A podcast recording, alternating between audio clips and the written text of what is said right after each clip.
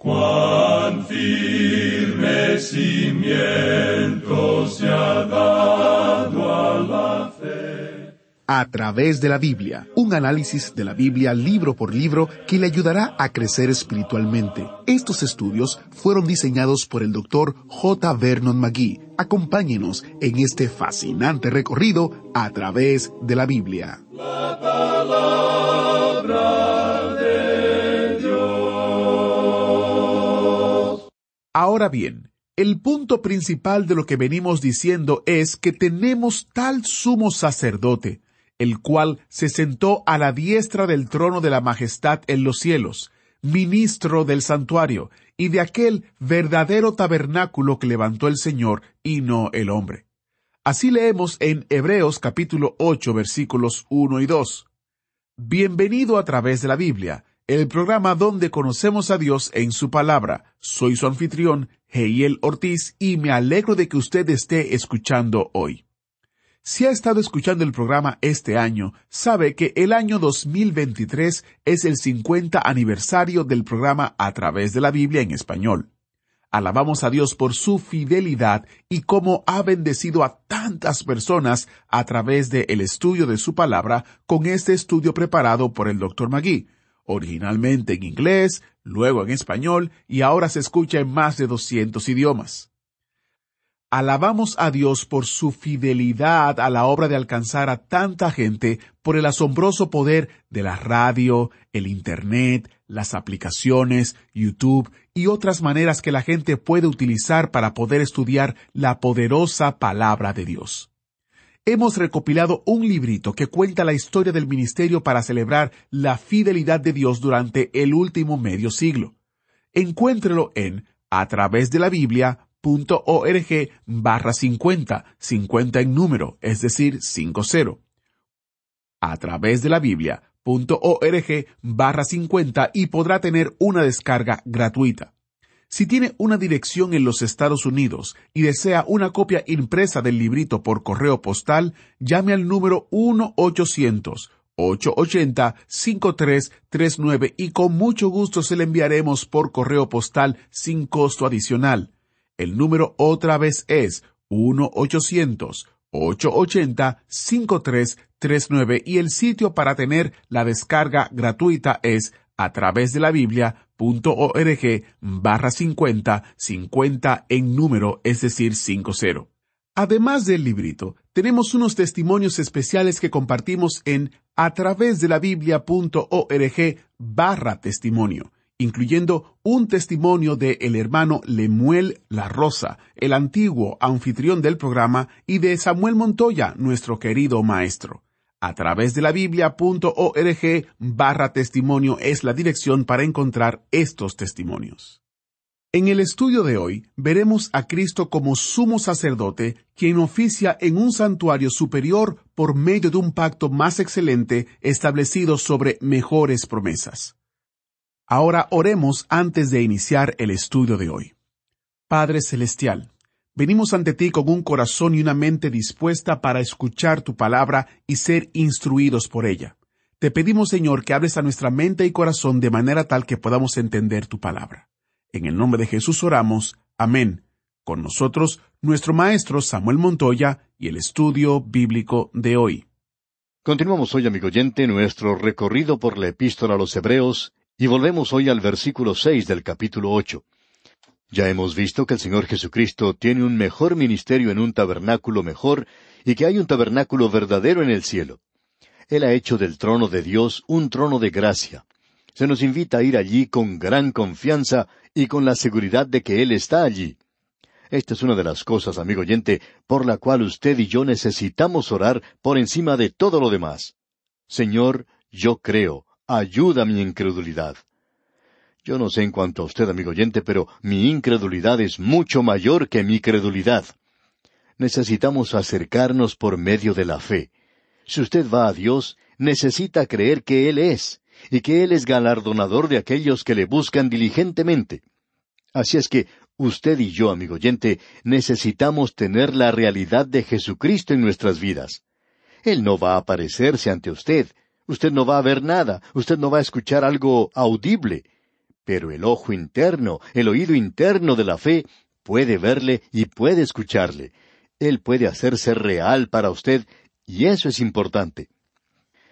En nuestro programa anterior vimos que él había obtenido un ministerio mejor. Él está obrando ahora bajo un mejor pacto. Y en el versículo seis de este capítulo ocho de la Epístola a los Hebreos leemos Pero ahora tanto mejor ministerio es el suyo, cuanto es mediador de un mejor pacto establecido sobre mejores promesas. Tenemos aquello que es conocido como el Nuevo Pacto hoy. Lo llamamos el Nuevo Testamento. El Nuevo Testamento es en realidad un nuevo pacto que Dios ha hecho y es en contraste con el Antiguo Testamento. Antes era diferente en el Antiguo Testamento, bajo la ley, cuando Dios dio a Moisés la ley mosaica y luego cuando Él les dio a los israelitas el tabernáculo con su servicio. Allí era donde se trataba con el pecado. Nadie fue salvo jamás cumpliendo la ley. Nadie pudo llegar a Dios en alguna oportunidad y decirle, yo he cumplido con todos los mandamientos, por tanto me tienes que recibir. No, ellos siempre tenían que ofrecer sacrificios, porque ellos eran pecadores. Dios les reveló que ellos no podían alcanzar la gloria de Dios. Ese era el sistema de aquel día. El sistema de los sacrificios era nada más que una sombra. El tabernáculo que Dios les dio era un tabernáculo real, pero era una sombra de la realidad de aquel en el cual el Señor Jesucristo ejerce su ministerio en el presente. Así es que nosotros tenemos lo mejor hoy, un sacerdote mejor, un tabernáculo mejor. O sea que hasta ahora hemos podido apreciar que tenemos un mejor sacerdote, tenemos un mejor sacrificio, tenemos un tabernáculo mejor en el presente, y todo esto se une en aquel altar, en Cristo están los tres. Y Él es el mejor sacerdote que ministra allí. Él es el mejor sacrificio, y Él ministra en un tabernáculo mejor, porque Él ofreció su sangre por el pecado suyo, amigo oyente, y por el mío. El autor de estos estudios bíblicos, el doctor J. Vernon McGee, escribió un libro sobre el tabernáculo y que se puede estudiar en conexión con esta epístola a los Hebreos. Por supuesto, nosotros también ofrecemos las notas y bosquejos que usted puede recibir, y como hemos dicho en tantas ocasiones, son absolutamente gratuitas. Todo lo que usted tiene que hacer es escribirnos mencionando que desea recibir este material y con toda prontitud lo enviaremos a su dirección. Pues bien, el libro que el doctor Magui escribió se llama El Tabernáculo, el retrato que Dios ha hecho de Cristo trata con este tabernáculo sobre la tierra, es decir, el cuadro de la realidad del cielo. Y en ese libro, el doctor Magui toma la posición de que Cristo ofreció literalmente su sangre en el cielo. Él dice que eso es lo que él estaba haciendo cuando María se acercó a él y el Señor le dijo, No me toques, porque aún no he subido a mi Padre, mas ve a mis hermanos y diles, Subo a mi Padre y a vuestro Padre, a mi Dios y a vuestro Dios. Él estaba en camino, él era un sumo sacerdote en camino al cielo. Y el doctor Magui cree que Él ofreció su sangre literal y Él cree que estará allí por toda la eternidad. Ahora, cuando este libro fue publicado, recibió críticas en algunas revistas cristianas. Hablaban muy bien en cuanto al libro, pero hicieron una advertencia. Sugirieron que todos los predicadores debieran conseguir este libro, pero dijeron, ustedes tendrán que tener mucho cuidado porque este hombre toma todo literalmente. Él cree que el Señor Jesucristo ofreció literalmente su sangre en el cielo, y eso nos parece algo bastante crudo. Esa fue la advertencia que hicieron. Pero amigo oyente, no creemos que la sangre de Cristo sea algo crudo, ni siquiera cuando fue derramada aquí en la tierra, o cuando fue ofrecida en el cielo. No pensamos que sea así, porque aun Simón Pedro, a quien no podríamos llamar una persona muy educada, la llamó algo precioso. Él dijo que era la preciosa sangre de Cristo. Y opinamos que va a estar allí en el cielo por toda la eternidad para recordarnos a usted y a mí, amigo oyente, del precio que fue pagado por nuestra salvación. En cierta ocasión se acercó a un predicador, una de esas matronas imponentes que asisten de vez en cuando a algunas iglesias. Ella se acercó al predicador y le dijo, Pastor, espero que no sea como nuestro último predicador. Él era chapado a la antigua y ponía mucho énfasis en la sangre. Y para mí eso es algo muy ofensivo. La sangre ofende mi segunda naturaleza. Y ella le preguntó si él estaba de acuerdo de que era algo ofensivo. Y él le contestó, Bueno, yo no veo nada ofensivo en cuanto a la sangre de Cristo, sino en su pecado y el mío. Pensamos que ese predicador y esa anciana no se llevaron muy bien después de eso. Amigo oyente, podemos decir dogmáticamente que creemos que la sangre está allí, y creemos que estará allí para hacernos recordar a usted y a mí a través de toda la eternidad que Él pagó un precio por nosotros. Ahora, aquí en el versículo seis se nos dice que fue establecido sobre mejores promesas. En el Antiguo Testamento ellos llevaban sus sacrificios. Ellos recibieron la ley y cuando quebrantaban esa ley, ellos tenían que llevar esos sacrificios y ofrendas. A propósito, antes de que Dios diera las leyes y las instrucciones para el tabernáculo, ellos se presentaban ante Él de la misma manera en que lo hizo Abraham. Él se acercaba a Dios por medio de la fe. Y anterior a Abraham encontramos que Noé estaba en una base completamente diferente. No creemos que uno pueda leer la Biblia de manera inteligente sin darse cuenta de que Dios trató con los hombres de manera diferente en épocas diferentes. Ahora, si usted no quiere llamar a eso una dispensación, entonces puede inventar su propia palabra, pero allí está, si usted acepta la infalibilidad de las Escrituras y cree que es la palabra de Dios. Allí tenemos las dispensaciones. Ahora, aquí no solo se nos recuerda esto, sino que se nos dice que hay mejores promesas. Este nuevo pacto está basado sobre mejores promesas. Y usted y yo hemos entrado en este pacto hoy y hemos sido hechos parte de él. Pero amigo oyente, Dios aún no ha terminado su trato con la nación de Israel. Él nos presenta eso de una manera muy clara. Y esas mejores promesas van a ser cumplidas en el futuro. Quizá debemos leer juntos un pasaje en el libro de Jeremías, que recientemente lo hemos estudiado, y allá en el capítulo treinta y uno de Jeremías, uno no puede evitar el notar que Dios va a hacer regresar a los hijos de Israel a su propia tierra. Y amigo oyente, el presente regreso de la nación de Israel no es un cumplimiento de la profecía, según opinamos nosotros. En Jeremías 30, versículo 18 dice, Así ha dicho Jehová, He aquí yo hago volver los cautivos de las tiendas de Jacob, y de sus tiendas tendré misericordia, y la ciudad será edificada sobre su colina, y el templo será asentado según su forma. Luego en el capítulo treinta y uno de Jeremías, versículo ocho, leemos, He aquí yo los hago volver de la tierra del norte, y los reuniré de los fines de la tierra, y entre ellos ciegos y cojos, la mujer que está encinta y la que dio a luz juntamente, en gran compañía volverán acá. A propósito, aquí se menciona la tierra del norte, y eso se refiere a Rusia, como dijimos en un programa anterior. Y ellos no están saliendo muy bien de ahí en el presente, pero cuando Dios los haga salir, entonces no habrá ningún problema en esa ocasión, cuando ellos se vuelvan a Él. Luego en los versículos diez y once del mismo capítulo treinta y uno de Jeremías dice, Oíd palabra de Jehová, oh naciones, y hacedlo saber en las costas que están lejos, y decid, El que esparció a Israel los guardará y reunirá como el pastor a su rebaño, porque Jehová redimió a Jacob. Y en el día de hoy ellos no se encuentran allí bajo la redención de Dios, están muy lejos de Él. Veamos ahora lo que dice el versículo treinta y uno de ese capítulo treinta y uno de Jeremías. Y por favor preste atención a esto, ya que el escritor de la carta a los Hebreos está hablando de esto, cuando él dice que habrá mejores promesas sobre un pacto mejor que Dios hará con esta gente. Los versículos 31 al 33 dicen, He aquí que vienen días, dice Jehová, en los cuales haré nuevo pacto con la casa de Israel y con la casa de Judá, no como el pacto que hice con sus padres el día que tomé su mano para sacarlos de la tierra de Egipto, porque ellos invalidaron mi pacto, aunque fui yo un marido para ellos, dice Jehová. Pero este es el pacto que haré con la casa de Israel después de aquellos días, dice Jehová. Daré mi ley en su mente y la escribiré en su corazón, y yo seré a ellos por Dios, y ellos me serán por pueblo.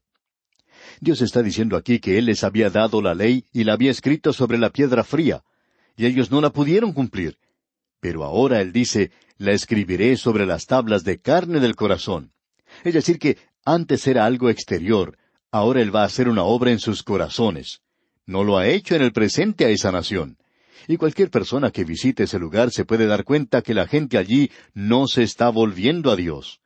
Uno puede conversar con los guías y lo llevan a uno a visitar un lugar histórico y otro, y es posible que uno pueda testificar aún a ellos en cuanto al Señor Jesucristo, cuando deberían ser ellos los que cuenten a los visitantes en cuanto a Cristo, ya que son judíos. están viviendo en su propia tierra donde Él vivió. Él murió allí por los pecados del mundo. Y nosotros como gentiles vamos allí desde lejos, y ellos deberían ser los que nos dijeran a nosotros en cuanto a Él. Sin embargo, ocurre de una manera completamente diferente. Amigo oyente, ellos no han regresado allí según esta promesa, pero Dios la va a cumplir. ¿Por qué? Porque en el versículo treinta y cuatro del capítulo treinta y uno de Jeremías leemos Y no enseñará más ninguno a su prójimo, ni ninguno a su hermano, diciendo Conoce a Jehová, porque todos le conocerán. Ellos no le conocen a él aún en el día de hoy. Desde el más pequeño de ellos hasta el más grande, dice Jehová, porque perdonaré la maldad de ellos y no me acordaré más de su pecado. De eso es de lo que nos está hablando el autor de la epístola a los Hebreos, establecido sobre mejores promesas. Volviendo ahora al capítulo ocho de la epístola a los Hebreos que estamos estudiando, leamos el versículo siete. Porque si aquel primero hubiera sido sin defecto, ciertamente nos hubiera procurado lugar para el segundo. Lo que él está diciendo aquí es algo muy importante. Lo que él dice es que ya que el primer pacto no era algo adecuado, creó la necesidad de un mejor pacto. Ahora allí se puede decir, entonces ese pacto era algo malo, equivocado. Bueno, amigo oyente, no creemos eso. Escuche lo que dice ahora el versículo ocho. Porque reprendiéndolos dice, He aquí vienen días, dice el Señor, en que estableceré con la casa de Israel y con la casa de Judá un nuevo pacto la falta no estaba en la ley, sino en ellos. El problema nunca fue con el pacto de Dios. No había nada malo con la ley de Dios. Pero hay mucho de malo con usted y conmigo, amigo oyente. Usted y yo no somos capaces de cumplir la ley. Nunca podemos alcanzar esas normas. Y el versículo ocho dice, volvamos a leerlo, porque reprendiéndolos dice, He aquí que vienen días, dice el Señor, en que estableceré con la casa de Israel y la casa de Judá un nuevo pacto Acabamos de leer en cuanto a esto en el libro de Jeremías. Lo podíamos leer también en el resto de los profetas si tuviéramos el tiempo. Ahora los versículos nueve al trece de este capítulo ocho de la Epístola a los Hebreos dicen No como el pacto que hice con sus padres. El día que los tomé de la mano para sacarlos de la tierra de Egipto, porque ellos no permanecieron en mi pacto, y yo me desentendí de ellos, dice el Señor. Por lo cual este es el pacto que haré con la casa de Israel después de aquellos días, dice el Señor. Pondré mis leyes en la mente de ellos, y sobre su corazón las escribiré, y seré a ellos por Dios, y ellos me serán a mí por pueblo. Y ninguno enseñará a su prójimo, ni ninguno a su hermano, diciendo, Conoce al Señor, porque todos me conocerán, desde el menor hasta el mayor de ellos porque seré propicio a sus injusticias, y nunca más me acordaré de sus pecados y de sus iniquidades. Al decir nuevo pacto, ha dado por viejo al primero, y lo que se da por viejo y se envejece está próximo a desaparecer. Así es que, amigo oyente, nosotros no estamos bajo el sistema de la ley de Moisés, ese sistema que ya ha pasado, es solamente un modelo antiguo. Ahora tenemos un modelo nuevo y este nuevo pacto Él lo ha hecho a través del Señor Jesucristo. Ahora, ¿lo hizo así porque había acaso algo malo con el antiguo? No, amigo oyente, había algo malo con nosotros. Es por eso que nos da pena por aquellas personas que hoy se aferran, se agarran a la ley, y volvemos a mencionar lo que hemos dicho antes, si usted está bebiendo leche nada más, cuando usted regresa a la ley, y cuando usted habla de cumplir con el día del sábado, Usted sabe que no cumple con el sistema de Moisés si usted es una persona honesta y sincera. Usted nunca puede alcanzarlo. Pero si usted se acerca a Dios, Él puede demostrar su gracia para con usted. El Señor Jesucristo se encuentra en este instante a la diestra de Dios. Usted puede acercarse a Él y Él le recibirá. Usted y yo no podemos cumplir con la ley podemos presentar un ejemplo que ya mencionamos cuando estábamos estudiando el capítulo once de la epístola a los romanos. Es como esa ama de casa que pone carne para asar en el horno, y con lo que cuesta la carne hoy, pues eso no se hace muy a menudo. Sin embargo, ella coloca la carne en el horno y se ocupa de otras tareas en la cocina, y de pronto suena el teléfono, y ella va a contestar. Es una amiga que la llama para compartir algunos chismes del vecindario. Entonces ellas comienzan a conversar y siguen conversando y conversando. Y hablan por cuarenta y cinco minutos o una hora tal vez. De pronto, esta ama de casa se da cuenta que algo se está quemando, así es que corre a la cocina, abre el horno y allí está saliendo el humo. Entonces toma un tenedor, lo clava en esa carne, pero no la puede sacar de allí. Prueba con el mismo tenedor en otra parte de esa carne y aún así no puede sacarla. Entonces toma una de esas espátulas que tienen en la cocina y la coloca debajo de la carne y ahora sí puede levantarla. Amigo oyente, lo que el tenedor no podía hacer, lo puede hacer la espátula. No hay nada malo con el tenedor. El problema era la carne. Se había cocinado demasiado. Así es que la ley no podía hacer nada en aquello que era débil a través de la carne. Dios envía ahora al Espíritu Santo y nosotros tenemos un nuevo pacto establecido sobre mejores promesas. Dios nos ha dado el Espíritu Santo hoy, y Él se encuentra allá para ayudarnos en el presente. Este pasaje de las Escrituras es algo verdaderamente maravilloso. Quizá a usted le guste tomar la leche, y sabemos que la leche es algo bueno para nosotros. Y hay leche en la palabra de Dios. Pero también usted tiene que aprender a comer algo de carne, de manjar sólido. Y la carne hoy es el dar más énfasis al Cristo viviente, a su ascensión e intercesión en los cielos. Amigo oyente, cuando usted y yo nos acercamos al Cristo viviente, debemos decirle que nos elevamos a alturas indecibles. No podemos ir más alto que eso en esta época en la cual vivimos. Y bien, vamos a detenernos aquí por hoy.